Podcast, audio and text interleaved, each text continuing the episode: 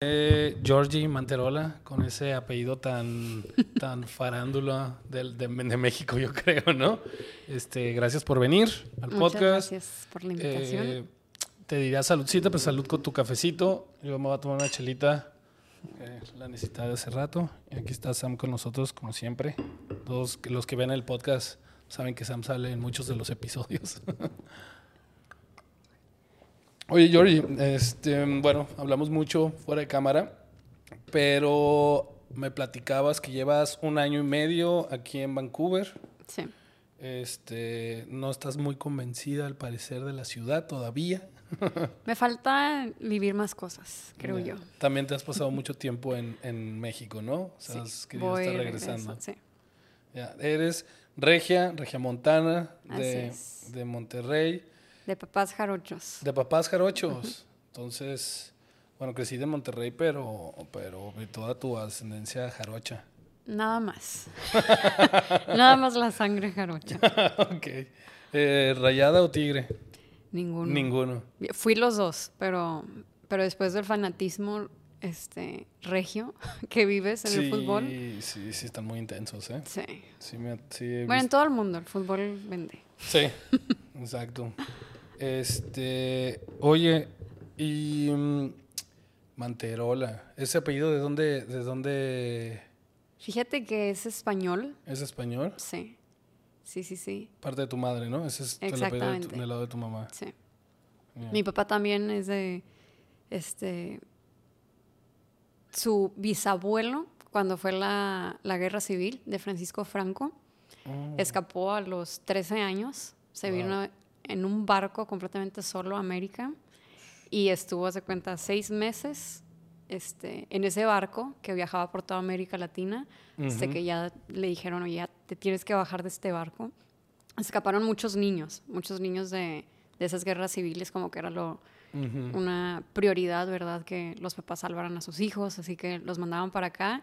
Este, y prácticamente le dijeron, ahora sí, ya después de seis meses te tienes que bajar, y se bajó en, en Veracruz. En Veracruz, sí, le tocó. Sí. Le pudo, le haber, le, le pudo haber tocado en las islas del Caribe o en, en Centroamérica, pero le tocó Veracruz. Wow. Fue Veracruz. Qué intensa historia. Creo ¿no? que ese Les dan la barco- bendición. Y órale, mijo. Y a ver, ¿qué te pasa? Exactamente, muy pesado, muy pesado. Y creo que ese barco, o sea, primero llegó a Veracruz y luego se bajó así como por toda América Latina y regresó a Veracruz y ahí fue donde ya como que le dijeron, ya, aquí acabó tu, tu ride de seis meses, ¿verdad? Ya. Sí. Vale, de allá viene tu apellido. Sí, bueno, el de, el de mi mamá, este, digo, su familia igual emigró este, de descendencia española desde hace muchos años y llegaron a un pueblo que se llama Martínez de la Torre, Está- bueno, ciudad en Veracruz, ¿En ciudad está hacia el norte o hacia el sur? hacia el norte. ¿Hacia el norte? Sí. Sí, sí, sí. Es que Veracruz es muy largo, como Sí, que me pierdo sí, mentalmente. Es enorme, Sí, sí. ya. Sí, sí que es esta ciudad con comida muy deliciosa. Sí me han dicho, sí me han dicho los veracruzanos que sí quieren mucho su comida, ¿eh? Sí. Oye, y de ahí tus papás se fueron a Monterrey. Sí. ¿Tus papás son músicos? No, no, no, no, no. Mi mamá es agrónoma zootecnista. Este, y mi papá le dieron, era muy bueno en fútbol, muy, muy bueno.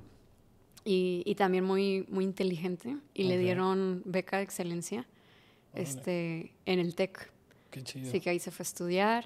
Y ahí se conocieron mis papás, En el TEC. los dos jarochos, Ok. en Monterrey. sí. sí. Y les gustó mucho y como que ahí decidieron este, Hacer vida. hacer su vida.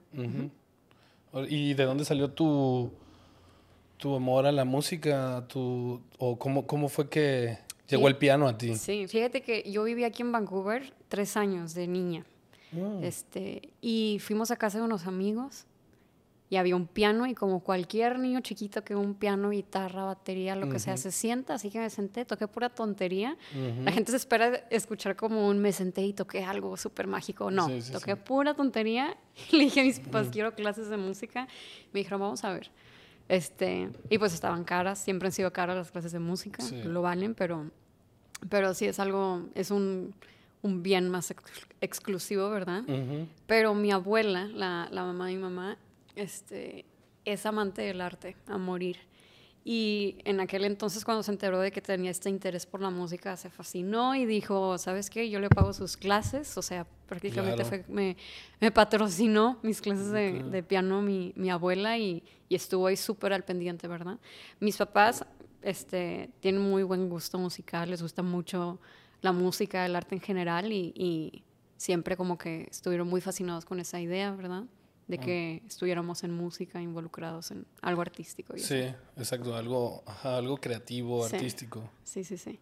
Y por el lado de mi abuela, ella y sus hermanos, este, pues igual, melómanos, tocaban, agarraban las guitarras, piano, lo que fuera, y, y de puro hobby, ¿verdad? Pero pues les gustaba, o sea, siempre han tenido así como un amor muy grande por la música, así que creo que salió un poco más ahí por, por ese lado. Este, y y pues sí. y desde chiquita, a los seis años, ahí andaba escuchando José José, Luis Miguel. Luis Miguel, yo creo que todos los mexicanos, ¿no? Somos fan. Sí, sí, José José sí es un poco más de, siento que... De nicho. ajá, de nicho. Ajá. el príncipe de la canción. Sí, sí, sí, sí. Pero sí, yo ahí, esa era mi música de chiquita. Este, y musicales, los, los miserables fantasmas en la ópera. Sí, tenía música acá muy, muy dramática. este desde ahí los, desde que tengo memoria, ¿verdad? Mucho también Earth, Wind Fire, Bee Gees, Michael Jackson. Sí, sí, sí, Oye, viviste en Vancouver eh, tres años cuando eras pequeña. Sí. ¿Eso se vinieron tus papás acá a, a, vivir un rato? Sí, mi papá estaba haciendo un doctorado. Este, mm. y parte del doctorado lo estaba haciendo aquí en una universidad, así que Veníamos un año, ese era el plan, pero les gustó mucho. O sea, aquí la, la calidad de vida es, es, otra cosa, ¿verdad? A los seis años estaba yo caminando en un parque solita, a veces con mi hermana de, o sea, que me llevaba cuatro años, así que yo teniendo seis, ella diez, y solitas caminando en un parque para llegar a la escuela. ¿Eso fue en los que? 2000. En el 2000. Sí, uf, sí, Uf. sí, no, imagínate, era la mitad de lo que es ahorita Vancouver, ¿no? Sí, sí, sí, sí. Así que una ciudad así súper segura, este, con mucha naturaleza, mucha actividad al exterior, mucho caminar y, y les, les, gustó mucho eso a mis papás. Vieron, aparte, oye, que si tus papás se fueron a, de Veracruz, que es un estado más verde, y luego se van a Monterrey, donde... Todo industrial. Todo industrial.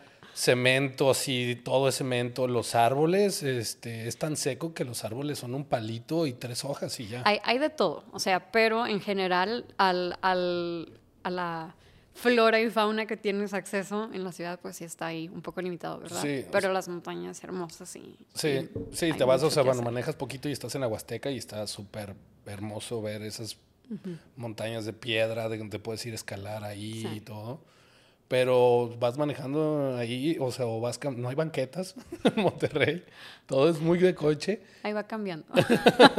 y vas caminando y es este pues arbolitos, así que bueno, yo crecí en Guadalajara y Guadalajara este pues ha sido muy verde, pues. Sí, una de las arterias más grandes de, de Guadalajara es Lázaro Cárdenas y o sea, son unos árboles inmensos que son por kilómetros que vas en, en, una, en una avenida de que cuatro carriles de ida, cuatro carriles de vuelta y son te tapan todo, pues te tapan todo. No, acá el Lázaro Cárdenas de Monterrey sí, sí ves cemento, edificios. Sí, sí, sí. Muy diferente. Hay un municipio que como que sí está innovando mucho y este, están implementando mucho el uso de bicis y, y, de energías renovables y demás que San Pedro. Así que ahí sí cambia mucho, mucho. Es, un, es, una parte muy diferente del estado de esta ciudad, ¿verdad? Pero en general, pues sí, muchos amigos me preguntan, oye, ¿te vas en camión, caminas? Este, ¿Cómo te mueves? Y yo, no, carro. Carro. Los camiones son, pues, inseguros, ¿verdad? Así que, y si camino me tardo unas ocho horas. Y, y bajo el sol que está intenso, pues. Sí. Sí, este, bueno, y, iba a ver tus papás haber llegado así, moverse a, Vancouver. Estaban fascinados. Tranquilidad, eh, transporte público de calidad, todo verde, bueno, en verano, en, en primavera, verano, sí. que está todo bonito, montañas a, en 45 minutos estás en la montaña o en media hora estás en la playa. Eh, me imagino que que les ha de haber gustado. terminaron regresando, pero... nosotros. Yo. Pero sí. O sea, porque tus papás se quedaron acá. Sí, sí, sí, sí. Yo, yo me Oh. vine acá. Ajá. Nada más. Sí. No, bueno. Con mi esposo. Ok, ok, sí, pero, eh, o sea, tus papás en esos años se regresaron a México. Sí, o sea, estuvimos aquí tres años y luego nos regresamos allá. Se regresaron a México. ¿Tienes recuerdos de, de haber estado acá? Pocos, pero sí. O sea, estaba muy chiquita y, y sí que recuerdo así como cosas muy puntuales. Mis papás sí me platican todo y yo no me acuerdo. Te Ahí veo acá, fotos y medio que me acuerdo. Ajá, sí.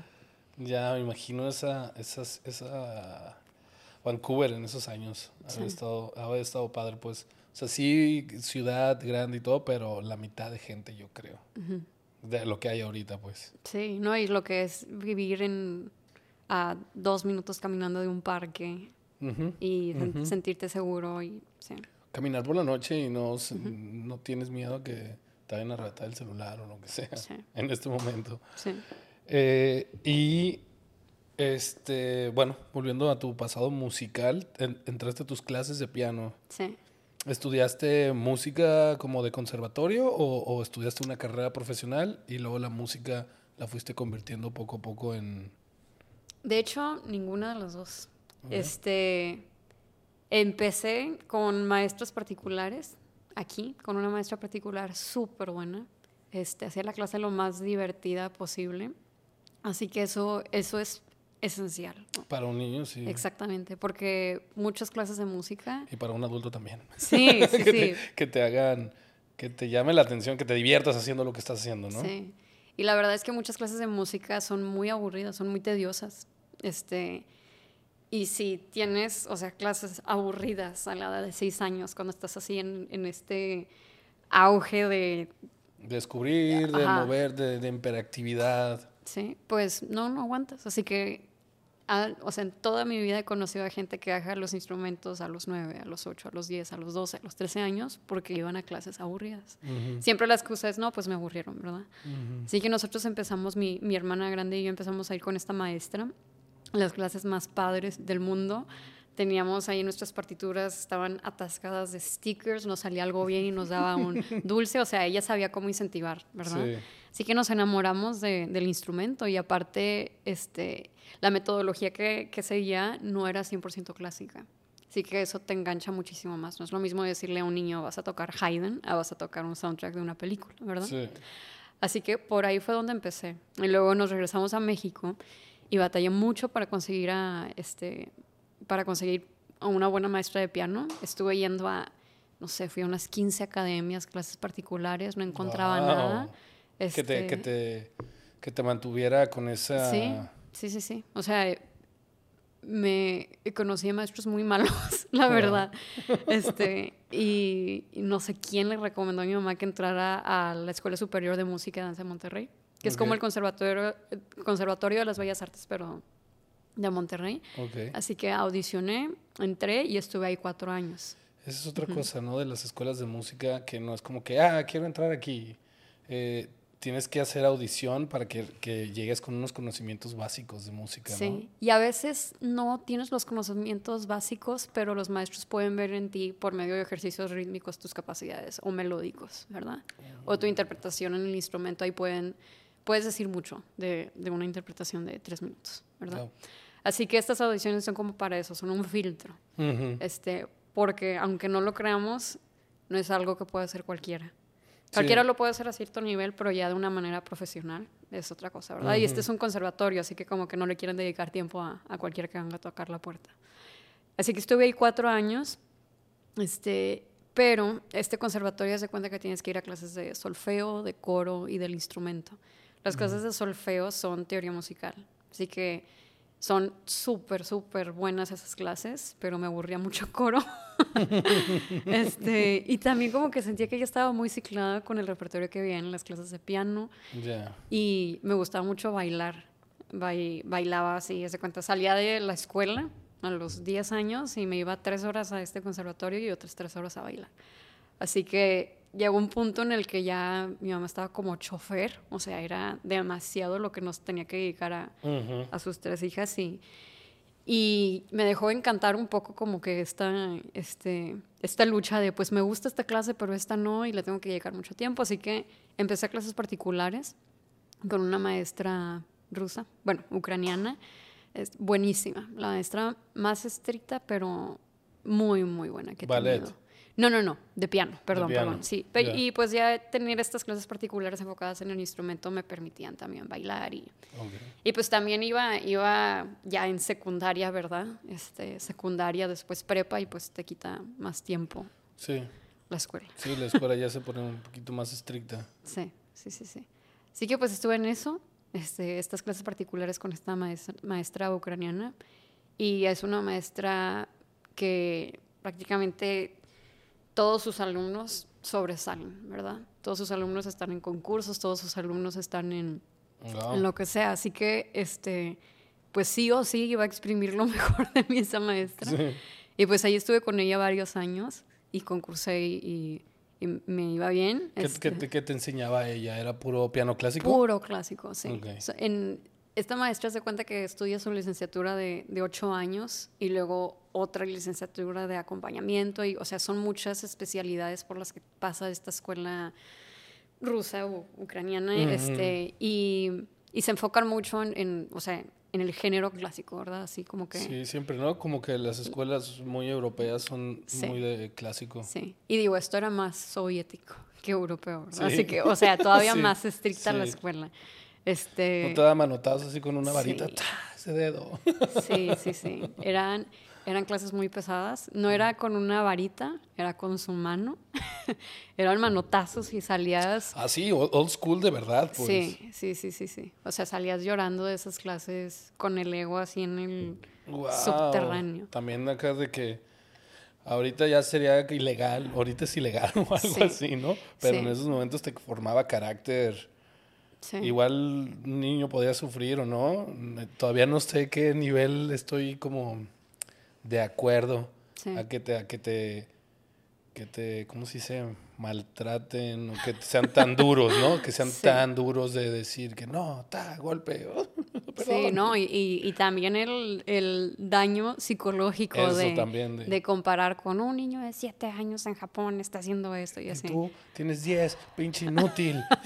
y sope, ay, cabrón. tenía más cuando empecé con ella, tenía más, así que dolía más la comparación del rango de edad. Este, Sí. no, pero, o sea, gracias a, a la vida tengo dos papás muy, este, coherentes, ¿verdad? Que, o sea, me hacían ver el, oye, checa su formación, o sea, viene de esta escuela, ¿verdad? No lo hace con afán de ofenderte, o sea, eso es lo que le enseñaron, es como la educaron a ella. E- Ella es así porque, pues, oye, es soviética, viene de, Sí. de esa mentalidad. Sí. Ella también no, no crees que la, ya van a ver, te equivocaste. No, vas a, eh, no, a la ella de- le fue peor. 15 veces peor, estoy segura, sí. Mucho peor. Pero por eso es de las mejores de todo México, ¿verdad? Y por eso todos sus alumnos, o sea, no sobresalen a nivel este Municipal estatal, o estatal, no, sino nacional. internacional. Ah, órale. Sí, tiene Órale. alumnos así que ya se fueron a hacer maestrías a Israel, todo patrocinado, Wow. premios internacionales. Así que sí, o sea, fue como que un entrenamiento súper estricto, pero ese entrenamiento me dio, o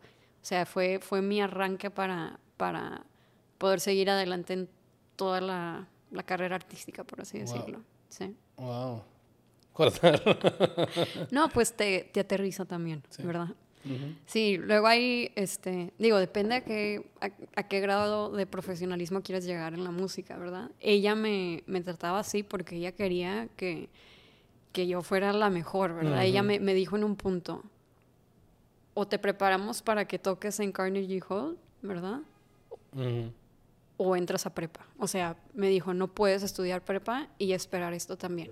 Wow. Sí. Y ahí fue donde, pues ya, fue la gota que derramó el vaso y donde yo me di cuenta de que no quería dedicarme a, a tocar repertorio clásico por el resto de mi vida. Wow. Sí. Sí, me, me tocó platicar con un, este, saludos a Charlie Sar, que también él es pianista igual clásico. Y llegó un momento en que dijo, ya, güey, no quiero tocar clásico, ya estoy así cansado. Su madre también música y así. Sí. Y él también es bailarín. Ok. Este, este es de, de Andalucía. Y terminó, ahorita es guitarrista. Ok. cambió, se cambió de instrumento y así. Sí. Sí, o sea, es una, es una carrera y modo de vida al que tienes que estar dedicado al mil por ciento. Sí, no es un género que te puedes tomar a, a, la ligera si te quieres dedicar a eso profesionalmente como solista o, o, como músico en una orquesta o lo que sea, ¿verdad? Sí, sí. Sí platicamos de que son tíos que van a, que están practicando ocho horas al día, güey. Sí, y si no hasta 10, 12, que están ahí tocando su instrumento para llegar a esos niveles de tocar en, pues en orquestas en Europa o en óperas o así. Sí, sí, definitivo. Intenso. Sí, es un género que aspira a la perfección. ¿Tú decidiste estudiar la prepa? Sí, decidí estudiar la prepa. Este, tuve una beca del, del 90%, así que fue como un, un, punto en mi vida en donde dije, pues tengo que evaluar qué, qué, quiero hacer, ¿verdad? Porque no hay vuelta atrás, no puedes nada más estudiar la carrera de música, que son ocho años, y luego decir, bueno, ahora sí ya empiezo con esto, o sea, no sé, no se puede. Así que intenté hacer como las dos cosas y pues ella en clases particulares con ella, este, no, no aspirando a este nivel súper profesional de, de, pianista clásico, porque también pues desde chiquita estuve, o sea, me introdujeron al mundo de la música con muchos otros géneros de música. Y llegó el punto en el que dije, ¿sabes qué? O sea, ya quiero entrarle a esos géneros otra vez. Porque yo empecé a tocar con una maestra que pues me, me, decía tocar soundtracks de películas está bien, tocar esta canción popular está bien, ¿verdad? este, y extrañaba mucho eso. Así que yo siempre por mi cuenta tocaba lo que tenía que tocar en mi clase de piano y tenía mi lado rebelde en el que yo componía mi música y me ponía a destacar otras canciones de artistas pop, rock, lo que sea. Lo que escuchabas en, sí. como adolescente. Exacto. Este, y pues eso fue lo que como que dije, sabes que ya quiero entrarle a eso otra vez. O sea, nunca lo dejé, pero tampoco lo tenía el tiempo para estudiarlo pues más a profundidad, ¿verdad?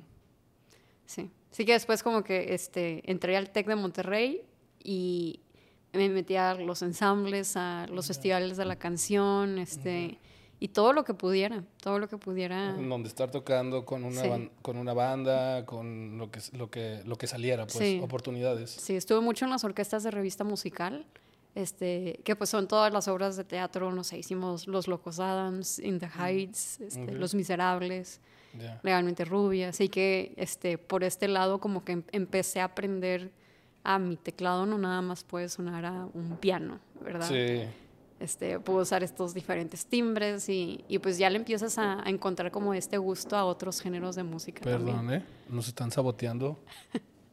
Nos están saboteando arriba. ¿ah? Perdón, estábamos en que estabas tocando todas las obras de teatro de el, en el TEC. Sí, sí, sí, sí, sí. Sí que tocaba ahí, luego me invitaban a tocar en eventos y luego que un amigo quiere grabar un video no sé qué y que sí le compongo música para el corto y sí que como que ya empecé a entrarle a, a, ah, otros géneros. Y, todo. O sea, componiendo pues. Sí. Porque creo que parte de haber estudiado como esa música clásica también te ayudó como toda la teoría, poder componer cómo está, cómo está toda la, la música estructurada, ¿no? Sí, exacto. Sí, el detalle que ves en una partitura, este, te da es muchísimo, ¿verdad? Muchísimo detalle, así que es adaptable a cualquier género. Aunque no todos los géneros de música, o sea, vas a tocar algo pop y no necesariamente necesitas la partitura, ¿verdad? Pero ya viste bastantes partituras con ciertos arreglos, este, sí, con recursos que puedes usar como músico y adaptarlos al género. Así que, pues, sí, te, te beneficia mucho. Es una, una formación como súper estricta, este, que, o sea, es lo más estricta posible en ese género, ¿verdad? Ya después te pasas al rock, te pasas al pop, te pasas al indie. Todos los demás géneros son más fáciles de interpretar. No significa que, que, sean menos esos géneros, simplemente es más fácil. ¿sí? Es menos el detalle, menos la exigencia. Sí, sí, sí, menos complejo. Sí, sí, sí. Lo único que el clásico no te da, de que aquí quemando a los músicos clásicos, lo único que no te da, que fue algo que fui aprendiendo y, y que te cuesta al inicio, es lo que el jazz sí te da, que es esta soltura para improvisar. Exacto. Que tú estás leyendo tu hojita, nomás te la quitan y, y ya no sabes, no sabes qué hacer, ¿no? Sí. Porque estás acostumbrado a estar leyendo todo. Sí, exacto. Ahorita literalmente, o sea, no le hago el fuchi a las partituras, pero lo último que, que, hago cuando toco algo es usar una partitura, ¿verdad? Así que me fui como a, a lo opuesto. Claro, si me pone una partitura me, me, sirve, ¿verdad? Este, Pero pues sí, hay todo un mundo independiente al papel. Este, Sí, de la improvisación, que es totalmente lo contrario del jazz, pues Sí. que salió a, a jugar con el instrumento y pura improvisación. Sí, sí, sí. Así que ahí le, le tengo mucho respeto a los jazzistas. Sí, sí, sí. Sí. Este, digo, cada, cada género tiene lo suyo, pero pues sí, el, el, el clásico tiene este como respeto por toda la dedicación al instrumento, la perfección en la que llegas a interpretar algo y pues también lo que transmites, ¿verdad? Cada persona toca una pieza y le pone de, de su cosecha, por así Ajá, decirlo. Sí, sí, sí, su estilo, le, le imprime su estilo. Sí, pero hay otros géneros como el jazz en el que es, aquí está esta progresión, estos seis acordes y tú has, tú has todo, ¿verdad? Así que, sí. Lo ideal es, es poder hacerle de, de todo, el poder leer una partitura, entender ese detalle y poder improvisar sobre cualquier base Ya. armónica. sí. Georgie, Nos vamos a esperar, ¿no? Están Sí. aquí marchando. Perdón por esa interrupción, estamos de vuelta. eh, aquí los chavos de mantenimiento nos estaban saboteando, pero eh, estamos de vuelta. Entonces estábamos en que estabas entrando a otros géneros, empezaste a tocar otras cosas. En México, bueno, en, en la universidad, estabas ahí en la universidad, ¿llegaste a pertenecer a alguna banda? Eh, Pues no, o sea, se hace cuenta que se formaban como que las bandas, pero como por proyectos temporales. En México, o sea, sí empecé como que mi banda y luego ya me vine para acá. bueno, ok. pe- pegó COVID y ya como que todo ahí se, se Sí. desmoronó. Este, pero no era de música original, eran como que covers eh, con un estilo más como rock pop progresivo, por así decirlo. Este, y digo, ahí sigue el proyecto, pero está un poco abandonado. Estaba, o sea, este, esa banda era, tocabas covers, pero los modificaban a su estilo de Ajá. la banda. Sí, hacíamos y, nuestros arreglos. Ajá, y ustedes tocaban en bodas, bares, o sea, una banda por contratación. Ajá, eran más, eran más que nada eventos privados. Ok, Sí. Y si nos hablaban ahí como para algún festival o algo así, pues también, también se hacía. Y primero no, no empezó como, como la banda así como tal, sino este, yo empecé a grabar videos de música por gusto. Y pues los subía a YouTube, Facebook, a diferentes plataformas digitales. Y luego me empezaron a buscar personas. Me decían, oye, toques en bodas. Y yo, pues puedo tocar en tu boda. y luego otros músicos. Lo subías a Facebook. Sí, sí, entonces sí. empezaban a compartirlo, le, Sí. le llegaba más gente, ¿no? Sí, sí, sí. Y me, me invitaban a, a tocar estos eventos y, y, pues en México hay un, en Monterrey hay un, hay un mundo de agencias, así que también llegaban otros músicos conmigo y me, decías, oye, me decían, oye, pues yo canto y necesito pianista y así. Ujú. Y luego llegó un punto en el que dije, pues creo que yo puedo organizar esto por mi cuenta también. Así que yo empecé mi propia agencia y Claro. empecé a mover ahí a músicos, este, tengo empe- estos músicos con los que empecé a trabajar, pues primero eran mis amistades, este, Ujú. y luego eran músicos con los que trabajaba, ¿verdad? Así que era Ya. muy padre hacer música con ellos. Y, y pues ese negocio sigue. Yo cuando estoy en México toco para los eventos o si me pagan los viáticos también toco para los eventos, ¿verdad? Pero cuando son eventos así más chiquitos, este, pues tengo a mis, mis músicos reemplazos, a muy buenos pianistas con los que trabajo que van a estos eventos. Ok. Sí. ¿Cómo se llama tu agencia? Manterola Music. Manterola. claro, hay que aprovechar ese apellido Sí. de farándula. Sí, primero pues yo me movía así en mis redes sociales, me buscaba la gente y, y, pues tenía el contacto así con los wedding planners y, y coordinadores de eventos y Claro, es demás. que en las bodas también, o sea, tener mu- o sea, a mí siempre que iba a una boda y había musiquita así en vivo, se me hacía súper chido, pues. Sí, es otra cosa, es otra cosa completamente Para la recepción, para, o sea, el... para lo que sea. Ajá, o sea, sí. tener, tener música en, en las ceremonias religiosas o Sí, espirituales, emotivas, lo que sea. Y luego en la boda civil, y luego en los cócteles de recepción, y luego en la cena y en la fiesta, o sea, te cambia por completo el evento. sí, Hay sí, la, verdad es que- la verdad es que hay gente que piensa que no, pero sí, totalmente. Sí, no, ¿cómo, ¿cómo no te lo va a cambiar? Imagínate que vas manejando en una carretera cinco horas, sin música, Ujú. ¿verdad?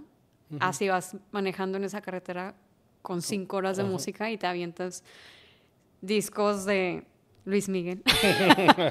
Haciendo Sí, hincapié en Luis Miguel. Sí, es, es totalmente otra experiencia. Sí, sí, sí. O simplemente poniendo ahí tu Spotify en este que te lance ahí las opciones aleatorias, que no son aleatorias, obviamente. Hay algoritmos ahí muy inteligentes, pero pues te cambia la... la te, te, cambia todo por completo. El ejemplo perfecto que uso es pues los soundtracks de, de, película, ¿verdad? Ves una película de miedo y si la ves en mute no te asusta. Pero le pones el sonido. Sí, el sonido es la mitad de tu experiencia audiovisual totalmente. Sí. Es, si ves algo, un video con un terrible audio, lo quitas.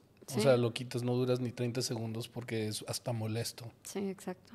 Yo no veo películas de miedo. Soy la persona más miedosa que existe. Así que no, no, no aguanto nada. Vi 15 minutos de Chucky a los 6 años y me traumé por otros 12 eh, años. Yo nunca, nunca las veía, me daba mucho miedo Freddy Krueger y todo eso, y después decidí verlas y ahora me gustan mucho. Sí. O sea... El, el, otro extremo. Ajá, o sea, sentirme asustado, pues. Sí, no, y pues obviamente eso, o sea, sí, sí le, le sufres, ¿verdad? Porque llega la adolescencia y todos quieren ver películas de miedo y pues tú no quieres ir porque te da miedo. Siempre lo acepté, ¿verdad? Pero sí llegó un punto en el que estábamos en una casa todos mis primos una casa que pues te da miedo hasta ir al baño solo. y dije, no, pues ni modo, o sea, me muero ahí en la casa sola o veo esta película, ¿verdad? Y lo que hice fue ponerme audífonos, escuchar otra cosa y dije, esto no da miedo. Viendo la película con otro, audio, no te da nada de miedo. Y nada. nada Hasta te daba risa ver ahí el mono. Sí. Con el Michael Jackson acá de fondo.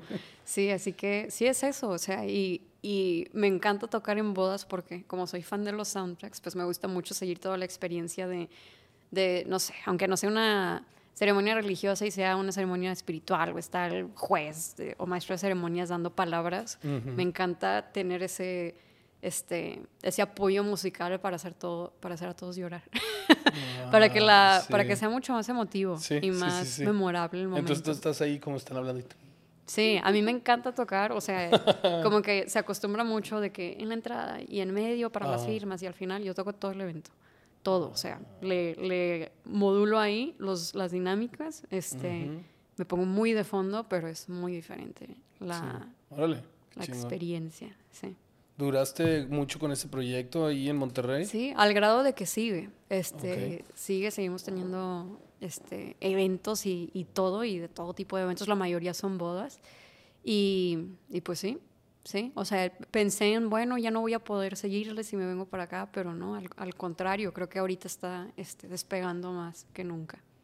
Ok, también es algo que te, que te llama a Monterrey, pues. Sí, sí, sí, es, es la conexión perfecta, a, la excusa perfecta para ir a visitar a mi familia. ¿verdad? Está, está y para regresar y hacer música con, con mis amigos, ¿verdad? Que no son, no los veo nada más como músicos, son mis amigos primero. Así que eso es como, está padrísimo. Y acá, este, que te viniste acá, empezaste como buscando opciones para tocar. ¿Quieres armar igual algún proyecto de, de, bodas? O sea... Sí, de hecho llegué aquí y empecé a trabajar en la Sinfónica, estuve un año. Wow. Este, de, o sea, de, la Sí, la Vancouver Symphony Orchestra. Estuve, estuve un año como la Artistic Administrator, que ese puesto lo que hace es el enlace a todos los, los directores de orquesta, todos los solistas este, y todos los directores técnicos de, de películas. Así que esta orquesta se cuenta que tiene una programación anual. Si hay o sea, no sé, unas 50 semanas del año tienen conciertos en vivo. Así que son de 3 a 5 conciertos por semana. Era un trabajo muy pesado y, lo dejé precisamente porque me estaba quitando toda mi vida social. Este, pero pues conocía a, a los mejores directores de orquesta del mundo, a los mejores solistas este, de, de todos los instrumentos, pianistas, chelistas, violinistas, cantantes de ópera, de todo. Y porque tú los, tú, ese trabajo era como tú los conectabas para que entraran a la, a la, a la sinfónica a poder tocar. Sí, o sea, la, la sinfónica prepara su programación y van, o sea, tienen aún como director de orquesta base, pero ese director de orquesta pues también dirige otras orquestas. Sí. Así que ahí, o sea, se acostumbra que haya como, por así decirlo, rotación de directores de orquestas en orquestas de renombre, ¿verdad? Así que te viene a dirigir tal persona y luego siguiente mes te viene a dirigir alguien más. Y pues para, todo, para muchos conciertos, mucha música sinfónica se necesitan a solistas. ¿verdad? Si va a ser el concierto para, para piano de no sé quién, bueno, se trae un pianista especial para eso. Y como es repertorio muy pesado, no, no puedes esperar que cualquier pianista esté tocando... Que saque unas piezas de... Ajá, que esté tocando todos los conciertos de Beethoven, ¿verdad? Sí, sí, sí. así que este, esta programación se hace así como muy, muy a detalle y van viendo, bueno, quién es el, el como el, el, violinista que mejor trae Sibelius, ¿verdad? Y ya checan, ah, está aquí en Chicago en esta sinfónica, bueno, tráetelo para acá, ¿sí? Así que todo esa, el traerte al artista, pues... Tú haces toda esa admin. toda, esa, toda esa logística, que si este, necesita tener ensayos como su, su practice time, por así decirlo, y luego los ensayos que tiene con la orquesta, y luego la cita que tiene antes de estos ensayos con la orquesta, con el director de orquesta, porque se tiene que hablar de lo que se va a hacer. Ajá, para, ok, para estar en el mismo canal. Exacto, así que, este, sí, desde que, desde que tocaba la ciudad, desde que ponía aquí un piso, yo ya era su contacto inicial, ¿verdad? Hasta que se iba. y tú le acomodabas hotel, todo, las citas de, de, de, los, de los ensayos, de todo. Sí. Este, ¿cómo, ¿Cómo conseguiste ese trabajo? Apliqué. O sea, estabas viendo trabajos de música, de la sinfonía y viste, ah, mira, necesitan a alguien de logística. Sí, de hecho, cuando llegué aquí, empecé, o sea, una, no me acuerdo de hecho cómo llegué, estaba, o sea, turisteando ahí por la ciudad y vi el edificio y dije, no puedo creerlo. Y entré y pregunté si habían vacantes. Y llegué a una oficina, tiene un departamento de educación. Y llegué ahí a preguntar si habían vacantes porque los otros pisos no tienes acceso, no tiene acceso el público. Y me dijeron de que no. Y yo, bueno, y ya me salí ahí llorando por dentro. Pero tú querías aplicar como este, vacante como músico. No, no, no, no, no, no, porque para eso pues necesitas seguir tu carrera clásica de siempre, ¿verdad? Y yo eso lo, lo pausé. O sea, me, me, me, cambié, ¿verdad? Otras cosas. Este, yo, yo dije, yo quiero trabajar allá como de lugar, o sea, quiero, quiero tener esa experiencia de trabajar con una orquesta primermundista. este, y pues ya ahí me fui toda triste, busqué otros tipos de trabajo, siempre enfocándome en que fueran artísticos, y luego abrieron estas vacantes en diciembre, apliqué y quedé, y ya estuve ahí todo un año.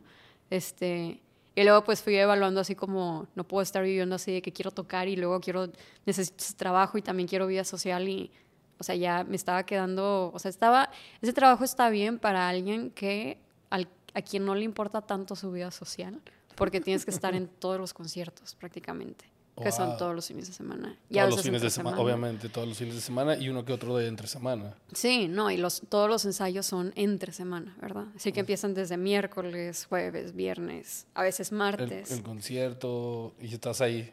Sí, sí, así que, o sea, sí, sí, me, era un trabajo que dije, esto va a estar bien para un rato. Para un rato, para conocer cómo funciona también todo este management de artistas. Eso está padre porque aprendes por lo menos ese lado. En un año lo puedes aprender, ver cómo se, cómo se mueve. Sí, y haces, formas tus relaciones también, o sea, y ves qué agencias mueven a qué tipo de artistas, a quienes se enfocan más como en directores de orquestas, quienes se enfocan más en sí, ciertos instrumentos, sí. Sí, así que, o sea, eso estuvo muy padre. Este, pero pues también apliqué a agencias como músicos. O sea, les mandaba mis videos, les decía, pues aquí toco piano. estos son los, o sea, aquí, aquí están como que todos estos videos en los que puedes ver este, los arreglos que hago con instrumentos de cuerda, con violín, cello, este, si hay cuartetos de cuerda, pues esto es lo que, el tipo de repertorio que meto a eventos en vivo, con cantantes. No, no todos los músicos saben acompañar a cantantes. Eso es como... No te preocupes. este, te decía que no todos los músicos saben acompañar a cantantes. O sea, no por el hecho de que toques guitarra ya te puedes ir con un cantante y esperar que suene bien. O sea, tienes, tienes que... Hay como que ciertas reglitas en la música, ¿verdad? Para hacer que luzcan más las voces, este, cambiarlas de tono, hacer un arreglo en el que no estés interrumpiendo tanto y que te puedan seguir y, mm, marcar entradas y demás. Así que tengo muchos videos con, con, con cantantes muy talentosos allá en, México, con voces muy increíbles. Este, y dije, pues quiero hacer esto también aquí, pero pues no conozco a gente, ¿verdad? Así que empecé a buscar y buscar y buscar hasta que ya empecé ahí a encontrar otros músicos y pues nos juntamos, grabamos videos y este, agencias nos venden en, en eventos y demás. También por mi cuenta estoy empezando allá a conseguir eventos sin tener a, una agencia intermediaria. Ajá, porque el intermediario sí, ah, lo puedes hacer tú. O sea, para que Sí, pero pues cuando llegas a una ciudad tienes que hacer todas estas relaciones desde cero. Porque eres, eres nueva, eh, no conoces a nadie aquí, no creciste aquí, entonces no tienes esas conexiones que durante años fuiste desarrollando. Sí, y algo que muy diferente aquí a, a, México, o bueno, al menos la experiencia que yo presencié es que, por ejemplo, aquí se acostumbran mucho, mucho los eventos de tres a cinco horas. Así, a mí, tenerme tocando cinco horas seguidas, ¿verdad? En México no pasa eso. En México te contratan una, dos horas. Y a la vez es tres, o a veces sí te contratan las cinco, pero estás rotándote con otros músicos, tú descansas dos horas o cosas así. Este, en México el, jazz no es, no es, tan popular como aquí. Aquí es súper popular el jazz. Sí, o sea, aquí piensas en música en vivo, el primer género en el que piensan todos es el jazz, ¿verdad? Pero también el jazz de aquí al de México es muy diferente. Sí. Sí, en México como que se acostumbra, bueno, no que se acostumbre, pero este, mucho del jazz del norte del país es los músicos ya le entran a lo progresivo, ¿verdad? Aquí sigue, o sea, dices jazz y, siguen mucho como con el mindset de clásicos muy viejos del jazz, así. Que yo no tiene nada malo, pero pues es diferente. Así que tienes que ir como que conociendo al mercado y ver qué espera la gente. Aquí me da risa, o sea, ves a músicos tocando en tenis, ¿verdad? En México, este, no, vas a tocar en esta boda, oye, ah, bueno. Todos, todos van bien arregladitos y, o sea... Y digo, a menos que, que, encuentres ahí un buen, un buen look, ¿verdad? Sí. Este, y también, a diferencia de, de músicos de allá y músicos de aquí, aquí hay muchas escuelas de música, todo muy, muy pro, este... la, la, la industria artística tiene otro nivel, ¿verdad? Sí otro nivel en las clases sociales, por así decirlo. Otro nivel de importancia. O sea, tienes un evento y aquí y piensas, tiene que haber, mucho, tiene que haber música en vivo. En México no es lo primero en lo que piensas. No. Este, Ponte el iPod allá. Sí, sí, sí, sí, sí, Digo, hay, hay, todo tipo de eventos, pero, o sea, hay, las prioridades son muy diferentes. Sí, son diferentes. este, y luego, por ejemplo, aquí los músicos me mandan su repertorio y una listita chiquita de 30 canciones, 50 canciones. Digo, hay de músicos a músicos, pero la mayoría es como que tengo este repertorio y, y, ya, ¿verdad? Mi repertorio es de 750 y me faltan. Así que está como esa, o sea, en México mucha versatilidad. músicos que, que, le entran a todos los géneros. Que, y que este te, tocan ritmos latinos, pero también te pueden tocar rock, jazz. Sí, sí, sí. Y acá son bien como... Toco Específicos en el género, sí. Hay este músicos... Es mi género y punto. Hay quienes sí, sí, le, sí diversifican, ¿verdad? Pero se acostumbra mucho aquí como que yo soy clásico y yo toco clásico. Y ya, ¿verdad? Y yo estudio jazz y, y, no me pongas nada. Aunque, aunque de repente sí encuentro uno, uno que otro, que sí son muy pocos, este, por ejemplo, con un, un trompetista que toca mariachi. este, él es canadiense, pero ya se enseñó a tocar mariachi y luego toca en, en, orquesta latina, pero también toca jazz y luego también toca música balcánica. Entonces, como que cuando platiqué con él, me dijo: Vas a ser el tipo al que, le, que hace esto súper bien y que te, que te van a llamar para hacer esto siempre, o eres el que hace todo. O sea, que puedes tocar muchas cosas y te puedes divertir más. Yo quiero hacer de todo. Sí, no, y al final como músico estudias tantos años que no es difícil el, ah, bueno, ahora me paso a este género. O sea, si ya tienes unas bases muy formadas, puedes hacer de todo, ¿verdad? Sí, sí que... y de ahí salió que estabas buscando más músicos y conociste a Israel Kadash y a este Raimundo. Ajá, sí, o sea, les dije, oigan, pues... Los, buscaste por Facebook, los encontraste por Facebook. Puse en, un post ahí en un grupo de, Facebook de que busco cantante. Este, pero pues te llega de todo, ¿verdad? gente me mandó videos de que cantando en un karaoke. este, gente de que, ah, a mí me gusta cantar, estoy aquí en México. Y yo, no, compadre, o sea, no. Necesito a alguien aquí que le hable el fin de semana y nos aventemos una boda de tres horas, ¿verdad? Exacto. Este, y luego es, eh, Isra me mandó su página web y dije, ya, esto es otra cosa. O sea, desde que ella estaba viendo que era una página web, dije, ya, esto es otro nivel de... Ajá, que tiene su propia página web. Es otro nivel de profesionalismo, ¿verdad? Se lo toma en serio ya vi los videos bien producidos, grabando el audio aparte. O sea, ya dije, él se dedica a esto, ¿verdad? Así que pues ahí nos juntamos y empezamos a, a grabar cosillas. Este, antes de conocerlo a él, conocí a una violinista que se volvió una de mis mejores amigas, que estudió en Juilliard's. Así que toca impecable, es la, de las violinistas más talentosas que he conocido, este, pero le entró mucho la curiosidad, o sea, le enseñaba mis videos y me decía de que, ay, qué padre, ACDC en violín. Voy a intentarlo. Pues como tiene toda esta técnica y potencial este, en el mundo clásico, pues lo intentaba y a la primera le salían las cosas, ¿verdad? Wow. Este, y de que, ay, me gustan dos canciones de Taylor Swift. Y yo, bueno, ¿y qué otros artistas conoces? Así que como que estaba tan ciclada en el clásico y le empecé a introducir a otros, otros géneros, otros Ajá. artistas de música. Este, y me decía, ay, está padre esto y está fácil. Y pues claro, todo se le va a hacer fácil porque es muy Sí, sí. virtuosa.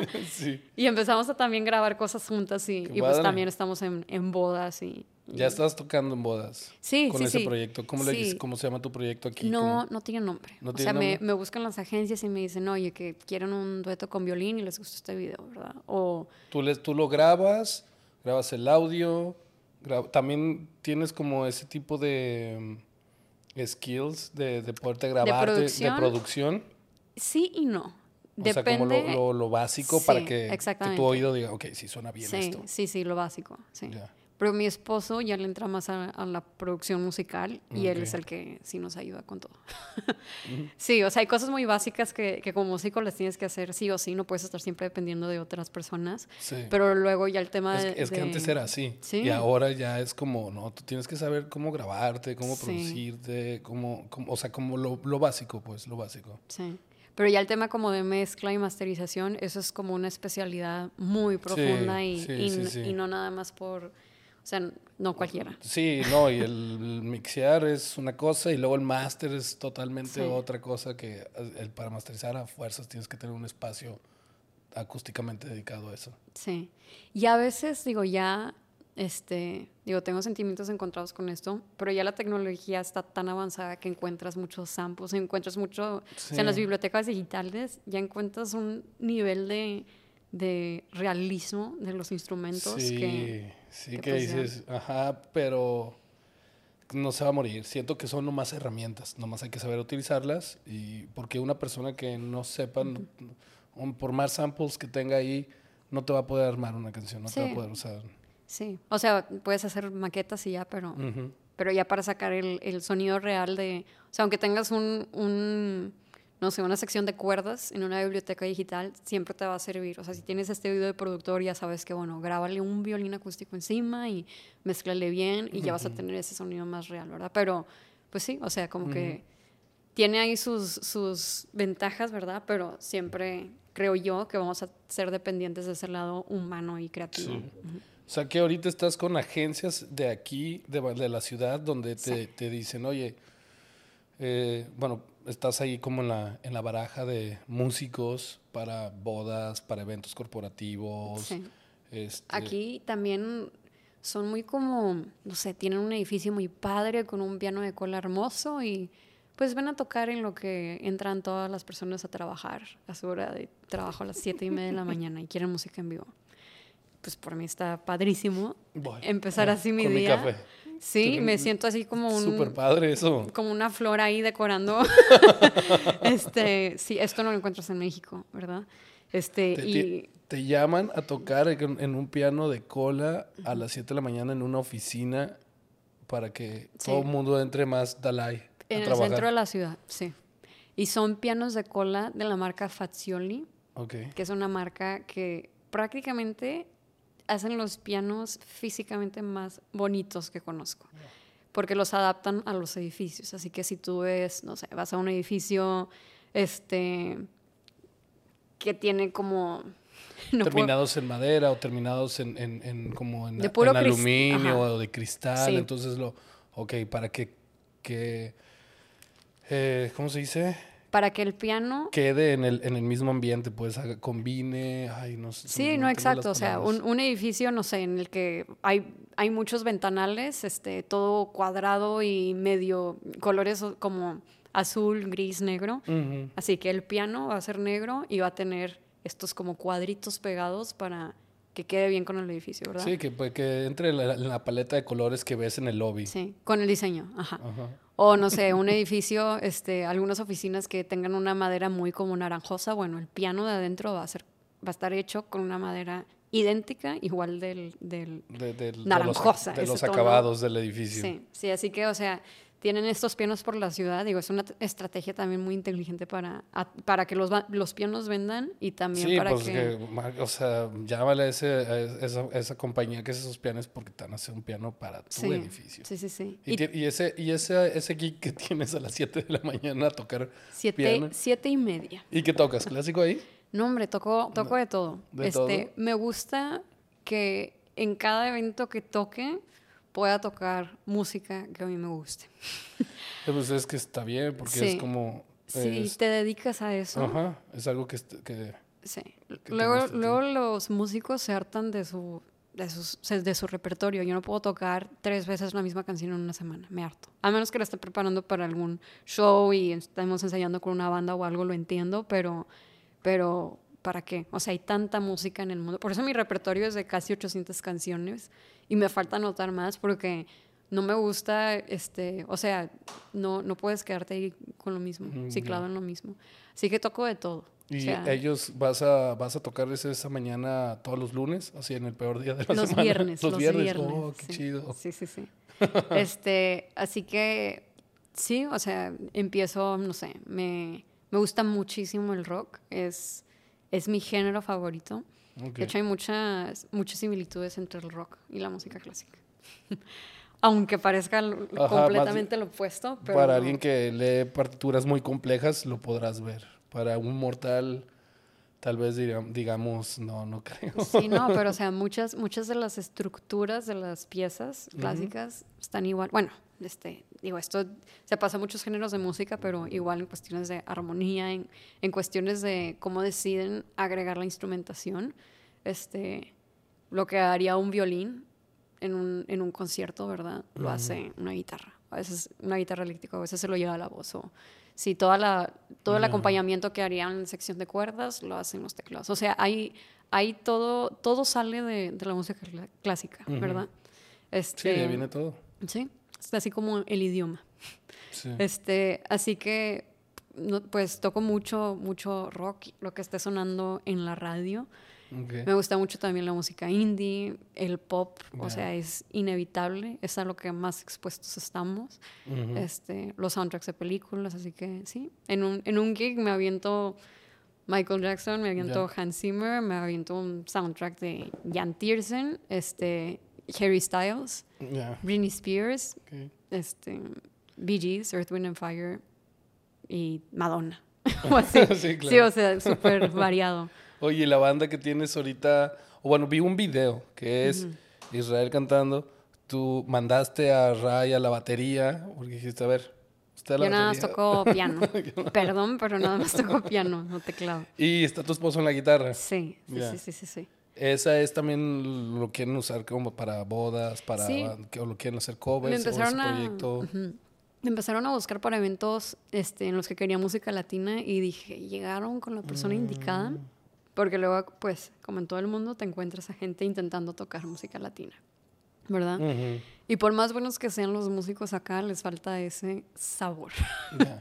Así que dije, para esto no voy a batallar y voy a buscar músicos latinos, ¿verdad? Porque es algo que, que llevas ahí en la sangre, esta, esta creatividad artística que no encuentras en cualquier lado. Y estoy segura que esto pasa igual, no sé, o sea, alguien que está tocando alguna polca rusa, pues no lo va a tocar igual un Sí, gringo, claro. ¿verdad? Este, así que nos juntamos y empezamos a, a, a grabar ahí unos videitos, este, pero Ray le entra mucho al pop, perdón, Israel entra mucho Sí, al pop. sí, es muy popero. Fue Israel. como que, ¿sabes qué? Pues vamos a grabar también unas cancioncillas ahí pop, porque luego nos salen otros tipos de eventos donde pues quieren Que quieren pop. quieren música en inglés, ¿verdad? Ujú. Ajá. O música para bailar o lo que sea. Ujú. Así que ya empezamos a grabar más cosas y, y pues vamos a ver cómo va este...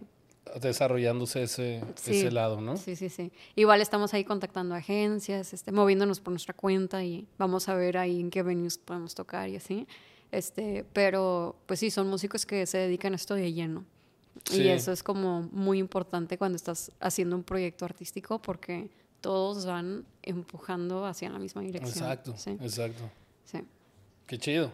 Pues éxito a eso que, que bueno, empezaste con dúo, tú sola, luego dúos y ahorita ya tienes este sí. Esta mini bandita y a lo mejor terminas sacando música original, quién sabe. Sí. Uno no sabe. Sí, no, y sí, igual, o sea, luego me, me dicen, oye, que algo con chelo, y pues busco ahí chelistas en la ciudad y, y te encuentras a, a gente muy buena. Sí. Este, digo, en, todo, en todas las ciudades del mundo pasa esto, pero pues es, es muy padre como, como que conocer todo ese lado de, de la vida musical en otro país. Georgie, ¿y qué sigue? Eh, ¿Seguir con, con esos proyectos para ti en la ciudad? Sí, de hecho, bueno, ahorita tengo, tengo otro trabajo, así como mi trabajo de oficina en la ópera. Este, en la Vancouver Opera estoy como la company manager. Y pues es prácticamente, es un trabajo muy parecido al que hacía en la Sinfónica. Lo- ¿Logística?